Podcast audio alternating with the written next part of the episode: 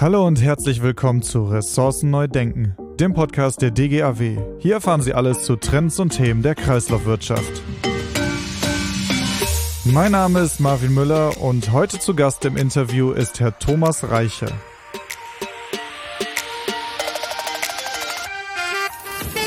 Er ist Geschäftsführer vom FEHS Institut für Baustoffforschung e.V. Das FEHS forscht und berät zu schlackenbasierten Baustoffen und Düngemitteln aus der Stahlindustrie. Von Haus aus ist Herr Reiche Förster und Kaufmann, hat dann berufsbegleitend ein MBA gemacht und ist über verschiedene Stationen in der Papierindustrie zum FEHS gekommen, wo er seit 2015 Geschäftsführer ist. Hallo, Herr Reiche. Hallo, Herr Müller, grüße Sie. Wir diskutieren in Deutschland ja viel über die zirkuläre Wertschöpfung und über Kreislaufwirtschaft. Die Europäische Union fordert von den Mitgliedstaaten mehr Ressourceneffizienz. Doch insgesamt sind immer noch weniger als 8,6 Prozent der Welt zirkulär und das laut dem Circularity Gap Report 2021. Ich habe gelesen, dass vor einigen Jahren der Wert noch bei 9,1 Prozent lag. Was bedeutet, wir haben einen Rückgang zu verzeichnen und das, obwohl wir ja uns mehr anstrengen, die Kreislaufwirtschaft zu verbessern. Was läuft da schief? Ich glaube, die Unterteilung in 8,6 oder 9,1 Prozent, die Entwicklung, der Trend ist da äh, nicht maßgebend, aber Sie haben vollkommen recht. Insgesamt sind die Werte viel zu niedrig. Was läuft schief? Wir brauchen eine deutliche Änderung der Rahmenbedingungen, um mehr Kreislaufwirtschaft betreiben mhm. zu können. Wir haben funktionierende Stoffströme. Äh, wenn wir in Europa zum Beispiel uns mal anschauen, das Thema Glasrecycling, das Thema Papierrecycling, das Thema Schrottrecycling, da haben wir ganz hohe Einsatzquoten. Das funktioniert. Und wir haben immer noch Stoffströme, wo das mit der Kreislaufwirtschaft nicht richtig funktioniert. Mhm. Äh, der Baustoffbereich, den wir mit abdecken, der funktioniert eigentlich auch ganz gut. Aber da haben wir Potenzial, äh, sowohl bei unseren Baustoffen als auch bei den Sekundärbaustoffen, bei den Recyclingbaustoffen, ähm, indem wir einfach die Rahmenbedingungen weiter ändern müssen. Ein Großteil der äh, Ausschreibungen der, der Baustoffe geht in die Ausschreibung der öffentlichen Hand.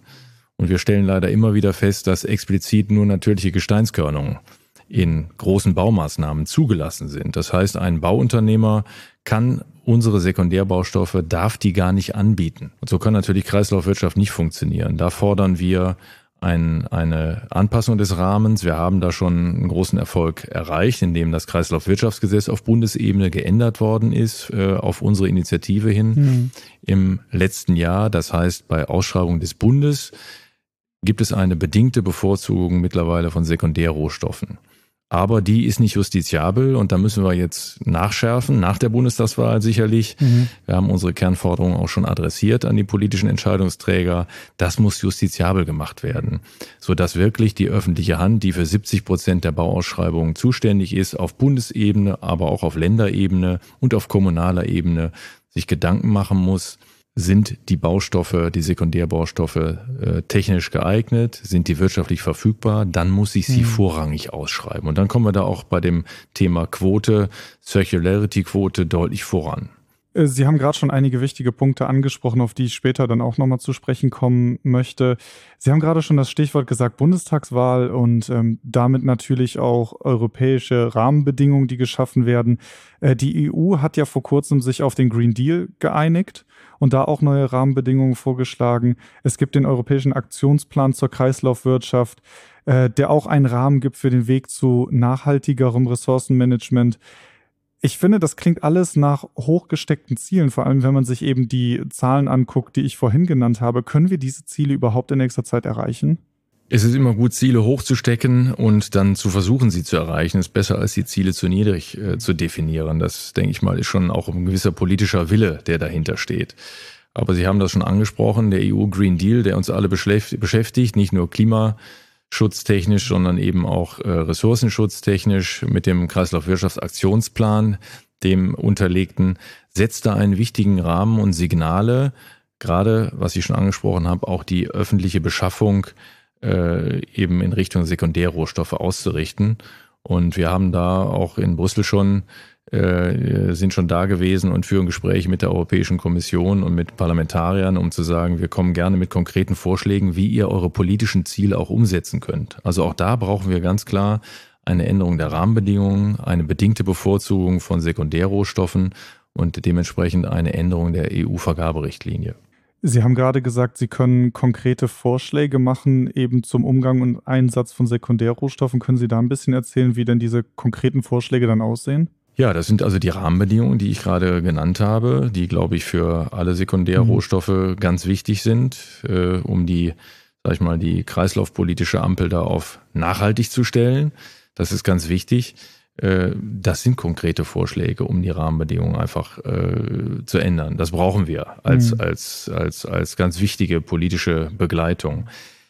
In der Praxis dann äh, sind unsere Baustoffe, die sind erprobt, die werden seit langer Zeit eingesetzt in verschiedenen Anwendungsfeldern. Also das äh, technisch läuft das. Technologische Eigenschaften sind auch prima. Also von daher ist die Praxis nicht das Problem. Das Thema ist, der Rahmen muss so gestellt werden, zumindest für einen Zeitraum X. Äh, da müssen die Sekundärrohstoffe und die Sekundärbaustoffe bedingt bevorzugt werden bei öffentlichen Ausschreibungen. Das ist aber eine ganz wichtige, ganz wichtiger, der wichtigste Punkt. Die öffentliche Hand hat da eine Vorreiterrolle zu spielen aus unserer Sicht, um das anzuschieben, um einfach zu sagen, bei den ausschreibenden Instanzen im Kopf auch den Mind Change hinzubekommen, dass die sagen, okay, ich muss wirklich gucken, ich nehme Sekundärrohstoffe grundsätzlich. Und wenn es nicht geht, wenn diese Stoffe nicht wirtschaftlich verfügbar sind, weil die Transportentfernungen zu groß sind, wenn sie vielleicht mal technisch nicht geeignet sein sollten, dann gucke ich mir einen Primärrohstoff an, ob ich den einsetze. So rum wird dann Schuh draus. Derzeit ist es immer äh, wieder festzustellen, wir haben ein enges Monitoring-System, auch mit unseren Mitgliedsunternehmen, dass andersrum gedacht wird noch bei den ausschreibenden Instanzen. Wir nehmen den Primärrohstoff und äh, das geht, äh, haben wir beim letzten Mal auch gemacht. Da machen wir Copy and Paste bei der Ausschreibung äh, und das geht dann schneller. Wir haben wenig Zeit, wir haben viele Ressourcen, also viele Mittel, die wir verausgaben müssen, haben wenig Zeit, äh, bedingte Personalkapazitäten, dann geht das einfach schneller. Das ist leider äh, hier und da immer noch gelebte Praxis. Und so kommen wir eben mit der Kreislaufwirtschaft nicht voran. Ich würde das als entscheidenden Punkt sehen, um da voranzukommen. Sie haben gerade gesagt, also Technik ist da. Ne, man kann das einfach äh, umsetzen und da muss nicht mehr viel dran getan werden, um da eben ein funktionierendes System flächendeckend einzuführen. Das Problem ist ja oftmals dann auch ein bisschen das Bekanntmachen eben dieser Technik beziehungsweise dieser Maßnahmen. Und Umfragen haben bisher gezeigt, dass Kommunen erhebliche Wissenslücken immer noch zu Sekundärrohstoffen haben. Was bedeutet, dass vor allem Behördenvertreter sich unzureichend informiert fühlen? Knapp die Hälfte der Befragten zum Beispiel weiß nicht, ob der Einsatz von Sekundärrohstoffen überhaupt erlaubt ist. Woher kommen diese Wissenslücken und wie lassen die sich lösen? Das ist eine zweite Hausaufgabe. Das ist die Hausaufgabe von uns, die wir zu tun haben. Alle Institute, Unternehmen, die mit Sekundärrohstoffen zu tun haben, müssen mehr kommunizieren müssen aufklären, müssen informieren über ihre Sekundärrohstoffe, über die technologischen Eigenschaften, über die Umweltverträglichkeitsparameter, die eingehalten werden müssen äh, und müssen da Ressourcen in die Hand nehmen, personeller und finanzieller Art. Wir haben das hier am FES-Institut getan und tun das seit einigen Jahren, auch mit unseren Mitgliedsunternehmen zusammen. Äh, das ist aber eine Gemeinschaftsaufgabe aller Sekundärrohstoffhersteller und der gesamten Wertschöpfungskette. Wir müssen da in die äh, Kommunen rein, in die ausschreibenden Instanzen, zu den Entscheidungsträgern äh, nachhaltige Kommunikation betreiben. Wir haben es gerade mit einer neuen Broschüre gemacht, bei uns auf jeden Fall FAQ zum Thema Eisenhüttenschlacke. Das ist ein großer Verteiler, das haben äh, alle Abgeordneten in, in Nordrhein-Westfalen und auch die Relevanten im Bundestag bekommen, äh, Verbände, ähm, ausschreibende Stellen. Da müssen wir eben nachhaltig kommunizieren, aufklären über die Sekundärrohstoffe und Sekundärbaustoffe, die wir haben. Gibt es da Informationslücken? Kann man das äh, gliedern nach, ich sag mal, Bundesländern oder Aufteilung in Deutschland oder ist das wirklich unabhängig? Ist nicht unabhängig, sondern es, es hängt ein bisschen davon ab, äh, wo kennt man diese Baustoffe, diese Sekundärrohstoffe. Bei großen Stoffströmen, die ich schon genannt habe, wie Glas mhm. oder Schrott oder Altpapier, das ist bundesweit bekannt. Die werden in allen Bundesländern äh, eingesetzt.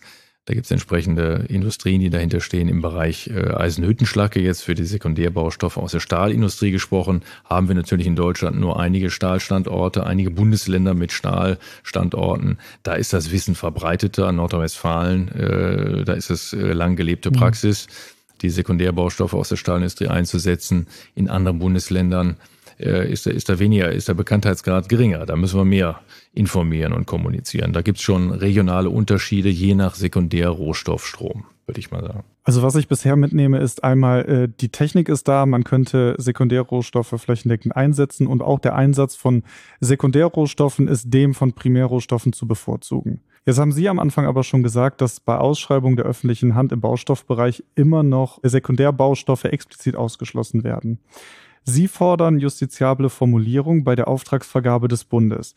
Jetzt frage ich mich, bei all genannten Vorteilen, was hindert den Bund daran, das umzusetzen? Letztendlich müssen Sie den Bund fragen, aber äh, ich will es auch nicht so negativ malen, denn wir haben ja, wie schon gesagt, das Kreislaufwirtschaftsgesetz mit dem Bund zusammen gerade auch geändert. Also wir haben da mit dem Bundesumweltministerium, was federführend war, eng zusammengearbeitet, haben das mit einem Rechtsgutachten unterlegt, um einfach mal zu analysieren, wie ist der Status quo in allen Bundesländern und auf Bundesebene im Bereich Abfallvergaberecht und Kreislaufwirtschaft.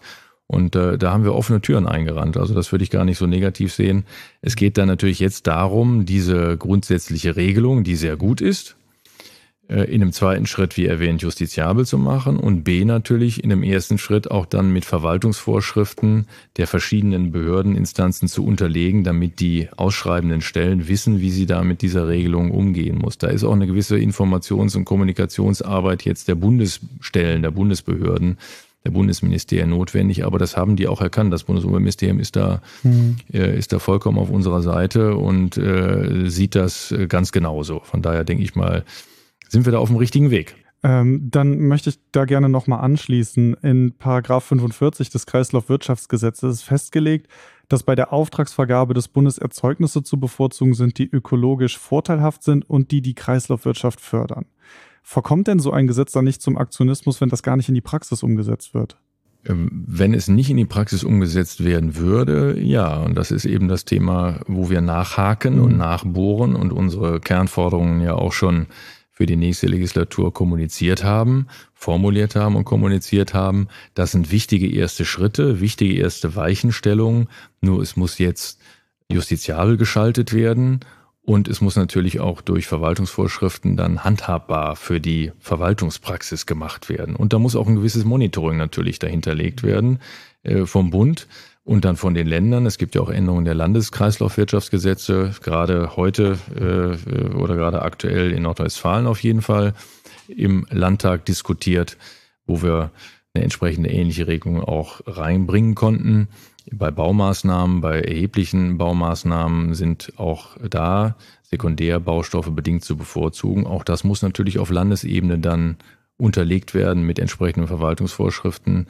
Äh, Vollzugshinweisen, sagen wir mal so, für die Praxis, für die Verwaltungspraxis, weil das dann auch für die Kommunen gelten. Wie bewerten Sie denn vor dem Hintergrund dieser Diskussion, dass in den Parteiprogrammen zur kommenden Bundestagswahl eigentlich wenig bis gar nichts zur Kreislaufwirtschaft drinsteht? Das finde ich mehr als schade, um es diplomatisch zu formulieren, denn äh, wie gesagt, der europäische Rahmen ist gesteckt. Hm. Alle sind für den Green Deal und für Klimaschutz und Kreislaufwirtschaft äh, leistet da einen hm nicht ganz unwichtigen Beitrag, Kreislaufwirtschaft und Ressourcenschonung.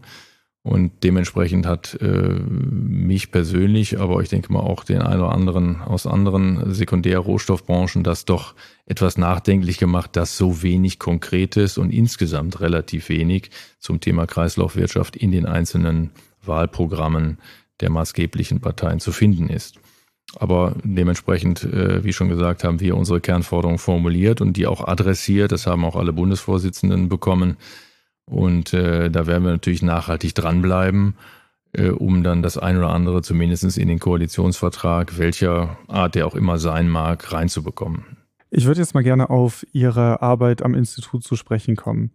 Die Stahlindustrie ist ja auch eine Industrie, die natürlich dem Wandel unterliegt und die sich auch verändert. Können Sie da so ein bisschen erzählen, wohin die Reise geht, also wie da die nächsten Jahre und Veränderungen auch im, gerade im Hinblick auf Nachhaltigkeit, Klimaschutz und so weiter aussehen?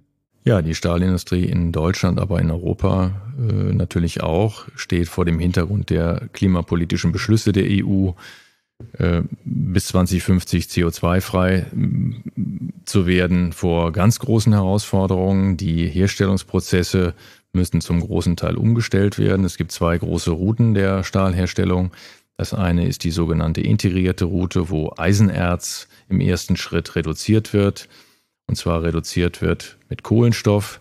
Das O2, der Sauerstoff, muss aus dem Eisenoxid raus Und das macht man mit Kohlenstoff im sogenannten Hochofen und erzeugt dann ein flüssiges Roheisen. Das wird in einem zweiten Verfahrensschritt im Stahlwerk zu Stahl weiterverarbeitet. Dann hat man am Ende Stahl. Das ist der, die integrierte Route.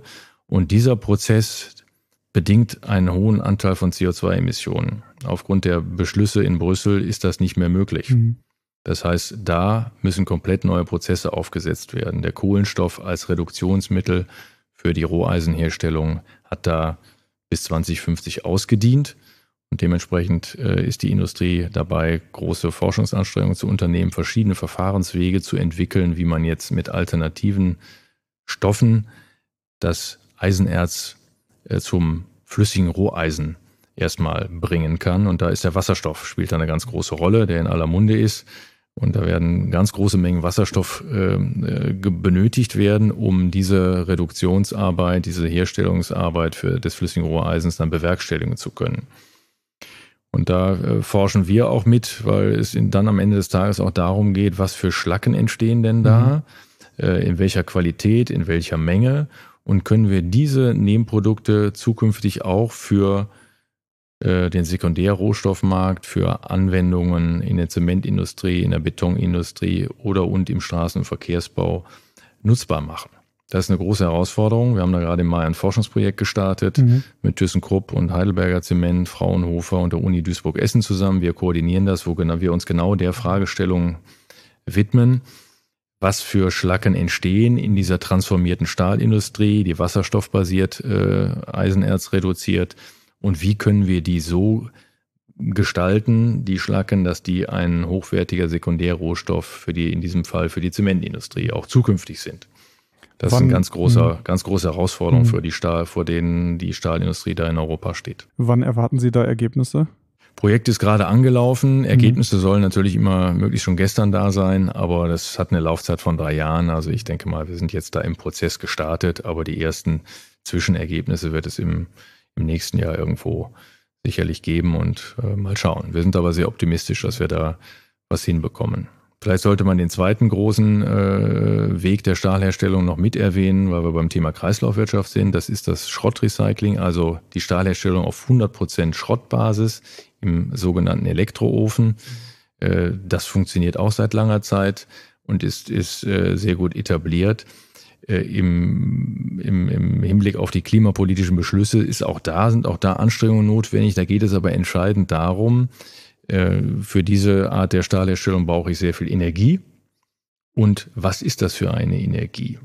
Ist das grüne Energie oder ist das konventionelle Energie? Da geht es, äh, wie gesagt, um den Energieinput für den Prozess, der dann entsprechend grün, also aus erneuerbaren Energien sein, sein muss. Das führt da zu einer sehr weiteren sehr deutlichen Reduzierung der spezifischen CO2-Emissionen bei dieser Route. Im integrierten Prozess, wie gerade beschrieben, ist es eben notwendig, den Wasserstoffprozess, äh, den, den, den Kohlenstoff prozessbedingt rauszunehmen und zu ersetzen mit Wasserstoff. Aber bei der Umstellung dann eben auf Wasserstoff, von was für einem Zeithorizont sprechen wir dann da? Ich meine, Wasserstoff ist noch lange nicht etabliert. Also gucken wir da auf 10 Jahre, auf 20 Jahre oder noch länger? Das ist eine sehr gute Frage. Die äh, Industrie ist innovativ und bereit. Jetzt geht es um die Rahmenbedingungen, auch da. Und da geht es vor allen Dingen natürlich darum, äh, gibt es eine Wasserstoffinfrastruktur und gibt es die, wie Sie richtig sagen, die ausreichende Mengen an Wasserstoff, der mit grüner Energie produziert wird, mit äh, aus erneuerbaren Energien hergestellt wird oder mit Hilfe von erneuerbaren Energien. Und das wird die große Herausforderung sein für unsere Gesellschaft in Europa ich denke mal, wir sprechen da eher von 20 Jahren als von, von 10 Jahren. Mhm. Äh, da da wird es einen gewissen Zeitraum brauchen und für so einen Übergangszeitraum muss man auch Zwischenschritte gehen. Also, äh, wenn ich Wasserstoff äh, einsetze und meinen mein Prozess umstelle, das gilt ja nicht nur für die Stahlindustrie, sondern auch für andere Branchen, dann muss ich eben auch im Blick haben, habe ich den grünen Wasserstoff jetzt schon da oder habe ich den in drei, vier Jahren in ausreichender Menge da? Und wenn ich das nicht habe, muss ich mir überlegen, was kann ich für Zwischenschritte gehen? Da ist das Thema blauer Wasserstoff ja in der Diskussion zu sagen, ich habe einen erdgasbasierten Wasserstoff, bei dem ich aber das CO2, was in dem Prozess entstehe, anschließend nochmal noch mal einlagere oder nutze alternativ. Für einen Übergangszeitraum von 10, 15 Jahren ist sowas sicherlich eine wichtige Sache, die man einfach auch politisch im Blick haben muss. Und es bringt nichts da, die absoluten Forderungen zu haben, wir muss jetzt alles schon mit grünem Wasserstoff machen, wenn er nicht da ist, weil es einfach unrealistisch ist. Die Umstellung auf andere Energiequellen kostet natürlich auch eine ganze Menge Geld. Ne? Wie sieht denn da die, äh, der finanzielle Investitionswille der Industrie aus? Sind die bereit, machen die mit oder ist da auch noch Überzeugungsarbeit zu leisten? Nein, die sind bereit und machen mit. Äh, da geht es natürlich dann immer auch um die, um die Rahmenbedingungen. Wie gesagt, wenn ich den äh, Wasserstoff nicht habe, äh, mhm. dann kann ich nicht in grünen Wasserstoff investieren. Wenn die Infrastruktur die nicht da ist, dann haben wir auch ein Problem mhm. als Gesellschaft. Es sind natürlich wahnsinnige Mengen an erneuerbarer Energie, die man braucht, an Wasserstoff und auch an erneuerbarer Energie, die man braucht. Also beides. Und da ist natürlich die Frage, können wir den politischen Rahmen so stellen, da ist die nächste Bundesregierung sicherlich gefordert, da deutliche Zeichen zu setzen auch aktiv zu werden, können wir den Rahmen so stellen, dass die Industrie investieren kann. Die Industrie ist bereit zu investieren, aber das alte Thema, ich brauche Planungssicherheit und dann kann ich auch investieren, dann kann ich in, in längeren Zeitraum denken. Ihr Institut forscht und prüft ja schon seit Jahrzehnten zur Herstellung und Anwendung von Eisenhüttenschlacken. Sie haben ja gerade auch gesagt, wahrscheinlich wird sich auch ähm, bei Verwendung von anderen Energiequellen was an den Schlacken ändern, wozu Sie gerade forschen. Wie sieht denn grundsätzlich der Prüfprozess dahinter aus?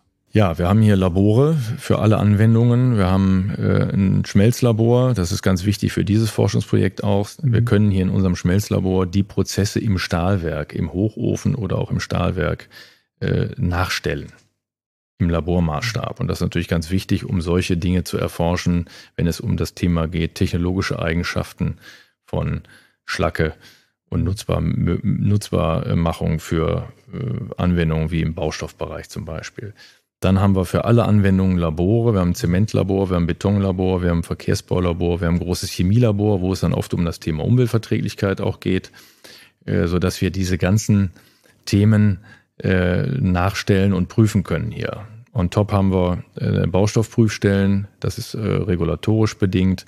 Alle Sekundärbaustoffhersteller müssen ihre Baustoffe selbst kontrollieren, die sogenannte werkseigene Produktionskontrolle, ob sie die technologischen Eigenschaften und die geforderten Umweltverträglichkeitsparameter einhalten. Und sie müssen sich einer akkreditierten Institution bedienen, die das zweimal im Jahr prüft, ob das richtig gemacht wird und die selber auch nochmal Proben nimmt und die prüft. Und wir sind so eine akkreditierte Baustoffprüfstelle, ist ein anspruchsvolles Verfahren, um da diesen Status zu erhalten. Viele unserer Labordienstleistungen sind auch DAX akkreditiert. Auch das ist notwendig heute. Mit sehr viel Aufwand betreiben wir das, um äh, unsere Labore da State of the Art zu halten. Aber das äh, stellt einfach sicher, dass die Sekundärbaustoffe, die in den Verkehr kommen, technologisch geeignet sind und auch die Umweltverträglichkeitsbestimmungen einhalten. Umweltverträglich ist auch ein Stichwort. Äh, wie wird das denn überhaupt nachgewiesen? Und können wir uns wirklich zu 100 Prozent sicher sein, dass der Einsatz weder Menschen noch umweltgefährdend ist? Da können wir uns sicher sein. Dafür gibt es ein sehr ambitioniertes und äh, anspruchsvolles Regelwerk, was auch gut so ist äh, für alle Anwendungen. Das gilt für unseren Stoffstrom Düngemittel. Ein Teil des äh, Materials geht als kalkhaltiges Düngemittel in die Landwirtschaft. Da gibt es nationale und europäische Spielregeln, Verordnungen. Das gilt für den Bereich Verkehrsbau, wo unser Material als industrielle Gesteinskörnung in, in den Straßen- und Verkehrsbau geht. Da haben wir sehr erfreulich gerade nach 16 Jahren politischer Diskussion mit dem Bund und Ländern die sogenannte Ersatzbaustoffverordnung verabschieden können, also ein bundesweit harmonisiertes Regelwerk, was auf die Umweltverträglichkeit abzielt mit dezidierten Grenzwerten, Eluat-basierten Grenzwerten für den Einbau von Sekundärbaustoffen in technische Bauwerke des Straßen- und Verkehrsbaus. Und für den Hochbau, wenn es um Zement- und Betonanwendungen geht, existiert auch seit langer Zeit ein sehr anspruchsvolles Regelwerk. Nichtsdestotrotz haben wir in dem einen oder anderen Punkt sicherlich auch da noch Änderungsbedarf, weil wir feststellen, dass wir irgendwo bei den berechtigten Anforderungen an einen vernünftigen Boden- und Gewässerschutz, der absolut sein muss, und dem äh, Thema Förderung von Kreislaufwirtschaft und Ressourcenschonung, wie können kommen wir da, äh, wir sprachen einleitend über den Circulatory Gap Report, wie kommen wir da weiter, wie kommen wir da voran, dass wir ein Rebalancing brauchen. Und äh, da müssen wir uns ganz genau angucken, welche Spielregeln brauchen wir für einen Boden, für den Boden- und Gewässerschutz, der wichtig ist? Und wo können wir ein bisschen mehr für die Förderung der Kreislaufwirtschaft tun. Ganz entscheidend ist beim Baustoffthema, wichtig ist, und das ist auch die Grundlage der Bewertung der Umweltverträglichkeit in der gerade genannten Ersatzbaustoffverordnung, was kommt aus diesen Baustoffen raus? Und was kann dann irgendwo im Boden und Grundwasser ankommen? Und was darf dann da drin sein? Das ist dieses Bewertungskonzept der Ersatzbaustoffverordnung. Da ist modelliert worden, was in 200 Jahren unten im Grundwasser sich akkumulieren darf, maximal. Die sogenannten Geringfügigkeitsschwellenwerte aus dem Grundwasserrecht. Ist auch alles richtig so. Und das ist zurückmodelliert worden. Dann hat man gesagt, okay, und das darf jetzt oben aus dem Baustoff derzeit dann maximal rauskommen, um diese Geringfügigkeitsschwellenwerte nicht zu überschreiten. Das ist ein vernünftiges äh, Konzept und vernünftiges Prinzip und das muss auch flächendeckend umgesetzt werden. Also wichtig ist die Kernbotschaft. Das, was aus den Baustoffen rauskommt, ist wichtig für die Bewertung der Umweltverträglichkeit oder maßgeblich. In Deutschland werden ja aktuell 12,3 Millionen Tonnen Eisenhüttenschlacken erzeugt. Ähm, das ist eine Zahl von 2019. Zwei Jahre später dürfte der Wert ja ungefähr gleichbleibend gewesen sein. Äh, davon kommen 7,2 Millionen Tonnen Hüttensand überwiegend als Zementbestandteil bei der Betonherstellung zum Einsatz. Ich nehme an, ein Großteil davon wird bei alltäglichen Baumaßnahmen wie zum Beispiel dem Hausbau eingesetzt. Mittlerweile verändert sich ja zum Beispiel das Bauen an sich, Städte verändern sich, die Anforderungen verändern sich und es gibt auch immer mehr neue Verfahren wie zum Beispiel Fertighäuser. Wir haben den 3D-Druck, der mittlerweile so weit ist, ganze Häuser zu drucken. Wird mit diesen neuen Verfahren dann eine Nutzung von Eisenhüttenschlacken überhaupt interessant bleiben oder diskutieren wir hier über ein Auslaufmodell? Ganz im Gegenteil, wir diskutieren nicht über ein Auslaufmodell. Wenn wir auf den Aspekt des Klimaschutzes nochmal äh, zurückkommen, dann, äh, das bestätigen auch die Zahlen, ist es so, dass der Zement, der mit unserem Material, also mit dem sogenannten Hüttensand, der granulierten Hochofenschlacke, sieht aus wie Sand, hat aber eben hydraulische Eigenschaften und ist, ist deshalb begehrter Rohstoff für die Zementindustrie. Dieser Zement, der äh, mit diesem Material eingesetzt wird, der hat den halben CO2-Fußabdruck im Vergleich zu einem Zement, der auf Basis von Primärrohstoffen hergestellt worden ist. Deshalb ist das heute schon seit langer Zeit, heute und morgen sicherlich noch mehr denn je, begehrter äh, Rohstoff für die Zementindustrie. Da wird die Nachfrage sicherlich nicht weniger werden und das ist auch der wichtige Aspekt bei dem gerade genannten Forschungsprojekt. Auch diese Aspekte spielen da eine wichtige Rolle. Äh, wie kann ich diese Stoffe dann weiter äh, nutzbar machen, die neuen Schlacken für die Zementindustrie? Die äh, Zemente und Betone haben natürlich unterschiedliche Eigenschaften. Äh, der CO2-Aspekt haben wir schon genannt. Äh, es gibt andere technologische Eigenschaften, die wichtig sind für die Baustelle, für den Bauunternehmer. Äh, da gibt es Vor- und Nachteile von hüttensandhaltigen Zementen, aber unabhängig vom 3D-Drucker. Das Thema Frühfestigkeit, an dem forschen wir. Die Baustelle heute muss immer schnell fertig sein. Morgen kommt schon die andere Baustelle. Da haben hüttensandhaltige Zemente im Vergleich zu primärrohstoffbasierten Zementen einen gewissen Nachteil. Das ist so, äh, sodass also diese Zemente äh, vorwiegend dann auch da eingesetzt werden, wo eben das Thema, äh, der Baustoff muss ganz schnell aushärten, nicht im Vordergrund stehen. Da sind die Bauunternehmer äh, durchaus aus, die haben das im, auf dem Schirm, im Blick. Es gibt aber auch große Vorteile, wenn wir auf das Thema Dauerhaftigkeit kommen. Also äh, Häuser mit äh, Zementen aus unserem Material, die halten länger. Oder Bauwerke. Es geht ja gar nicht um Häuser, es geht um Bauwerke. Die Dauerhaftigkeit ist ganz entscheidend. Und das ist natürlich wichtig auch äh, für das ganze Thema äh, Investitionszyklen. Wenn ich ein Bauwerk, äh, wenn es länger hält und länger betreiben kann und die Brücke, die Autobahnbrücke nicht so schnell erneuern muss, dann habe ich da auch ganz große Vorteile. Das stimmt. Äh, Sie haben das gerade angesprochen. Also es dauert ein bisschen länger auszuhärten, aber dafür hat man länger was davon. Was Sie nicht gesagt haben, wie steht es denn um die Kosten? Im Prozess, äh, sage ich mal, beim Zement, wenn man die Kosten der Zementherstellung mal sieht, für die Zementindustrie äh, vergleicht, ich habe die Kosten nicht äh, komplett im Blick, also müsste man mal die Zementindustrie selber fragen, aber äh, man kann sagen, dass der hüttensandhaltige Zement auf keinen Fall höhere Kosten hat äh, oder teurer ist am Markt als der primärrohstoffbasierte Zement. Da sind also die Baustoffe aus der Stahlindustrie, aber auch äh, die Recyclingbaustoffe äußerst wettbewerbsfähig. Das ist so. Mhm. Wir sind jetzt langsam am Ende dieser Podcast-Folge angekommen. Was mich nochmal interessieren würde, ist der internationale Blickwinkel. Die europäische Zusammenarbeit, die wird natürlich auch immer wichtiger, gerade im Hinblick auf den Klimaschutz, auf die Ziele, die man dann erreichen kann. Da sind ja mehr Länder als nur eines dran beteiligt. Wie sieht denn die Zusammenarbeit aus? Also gerade auch im Bereich Eisenhüttenschlacken, Forschung. Sie haben eben angesprochen, Wasserstoff als Energiequelle. Äh, wo stehen wir da? Wir haben ein äh, weltweites Netzwerk beim Thema schlackenbasierte Baustoffe und Düngemittel.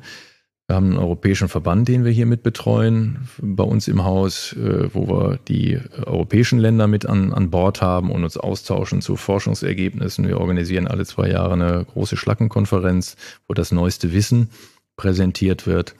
Und äh, wir tauschen uns auch zu Normungsfragen aus, arbeiten gemeinsam in europäischen Normungsgremien, Regelsetzungsgremien.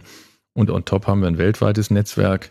Es gibt verschiedene Schlackenverbände auf der Welt und wir haben äh, ein, ein Netzwerk gesponnen äh, zwischen Australien, Asien, äh, Amerika und Europa.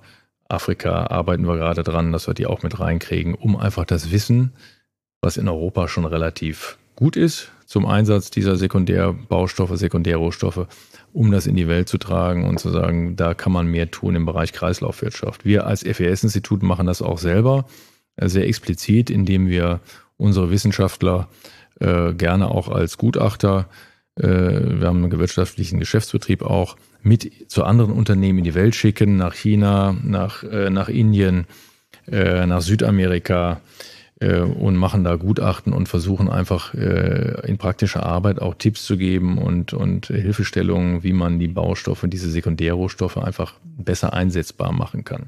Da ist sehr viel im, im, im Gange. Es ist sicherlich das Niveau noch nicht in allen Teilen der Welt so hoch.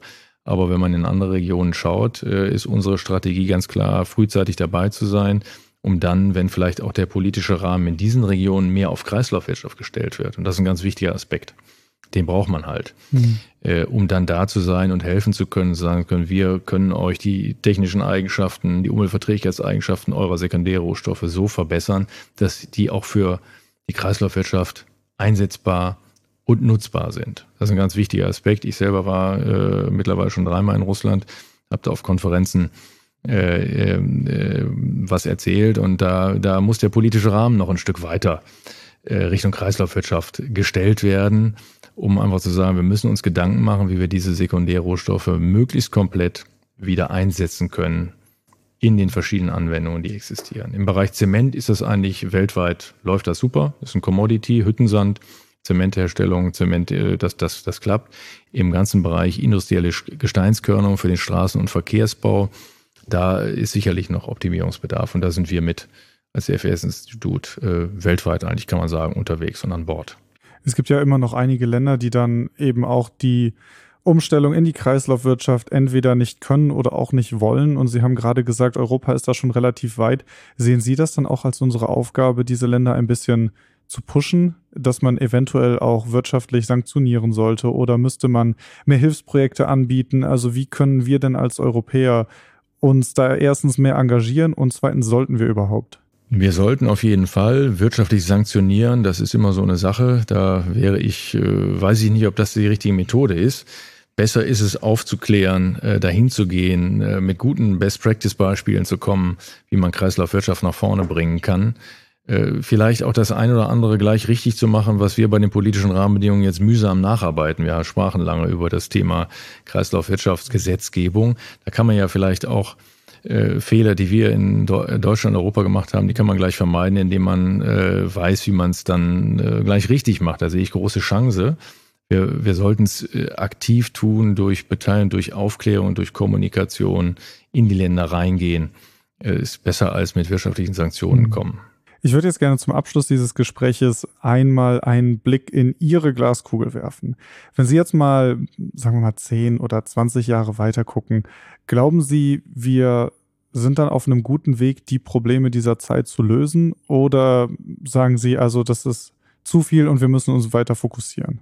Ich glaube, bin Optimist, wir sind auf einem guten Weg. Es gibt eine junge Generation von Menschen, das ist auch gut so, die ambitionierte Ziele hat und wir müssen da alle zusammen dran arbeiten. Das sehe ich sehr optimistisch, nur wir müssen es tun mit Innovation, mit Technologie. Wir müssen es nicht nur, äh, nicht nur mit Verboten und Geboten tun. Und äh, der Weg zurück ist nicht der richtige. Der Weg in der Menschheit war immer nach vorne geprägt. Und deshalb müssen wir da sehr technologieoffen sein und anpacken, dann glaube ich, dass wir die äh, Themen lösen werden. Äh, das dauert seine Zeit, das geht nicht in zwei, drei Jahren, das ist vollkommen richtig, aber man sieht doch, die, die, die Weichen in der Gesellschaft sind da auf, auf Nachhaltigkeit und werden jetzt gestellt. Da müssen wir nacharbeiten, haben wir darüber gesprochen, da müssen wir, äh, da müssen wir viel Druck in der Pipeline aufrechterhalten. Vielleicht noch abschließend, ich glaube, dass wir insgesamt als Gesellschaft zu einem nachhaltigen Ressourcenmanagement kommen müssen. Klimaschutz ist eine ganz, Klima ist eine ganz wichtige Ressource. Mhm. Das wird uns allen äh, vor Augen geführt, täglich fast. Aber das ist eben auch nur eine.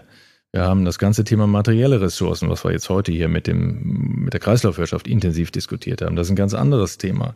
Es werden immer mehr Menschen auf der Welt und wie können wir die Grundbedürfnisse dieser Menschen auch nachhaltig befriedigen und sicherstellen? Die wollen alle irgendwo mal ein Dach über dem Kopf haben. Die wollen, es muss eine Infrastruktur da sein. Äh, wie ist es mit der Wasserthematik? Wie ist es mit nachwachsenden, wie ist es mit Holz, mit nachwachsenden Rohstoffen? Also da gibt es eine Menge Ressourcen, wo wir uns Gedanken machen müssen, wie wir da zu einem nachhaltigen Ressourcenmanagement für die, für die Gesellschaft, für die Weltbevölkerung kommen. Wir leisten da unseren Beitrag. Der Baustoffstrom ist, ist, ist der größte Stoffstrom, aber es ist eben lange nicht der einzige. Und wie gesagt, der Aspekt Klima ist ein ganz wichtiger und wesentlicher Aspekt, aber nicht der einzige. Super. Dankeschön für dieses schöne Schlusswort. Ich bedanke mich auch für dieses Gespräch, Herr Reiche. Für weitere Informationen rund um das Thema Eisenhüttenschlacken, wer sich gerne dazu weiter informieren möchte, für den sind Links in den Shownotes und in der Beschreibung hinterlegt. Da finden Sie auch die Kernforderungen der DGAW und des FES-Instituts. Für alle weiteren Fragen, Anregungen, für Kritik und auch Vorschläge zu weiteren Themen können Sie eine E-Mail an info.dgaw.de schreiben. Ich bedanke mich fürs Zuhören und sage bis zum nächsten Mal.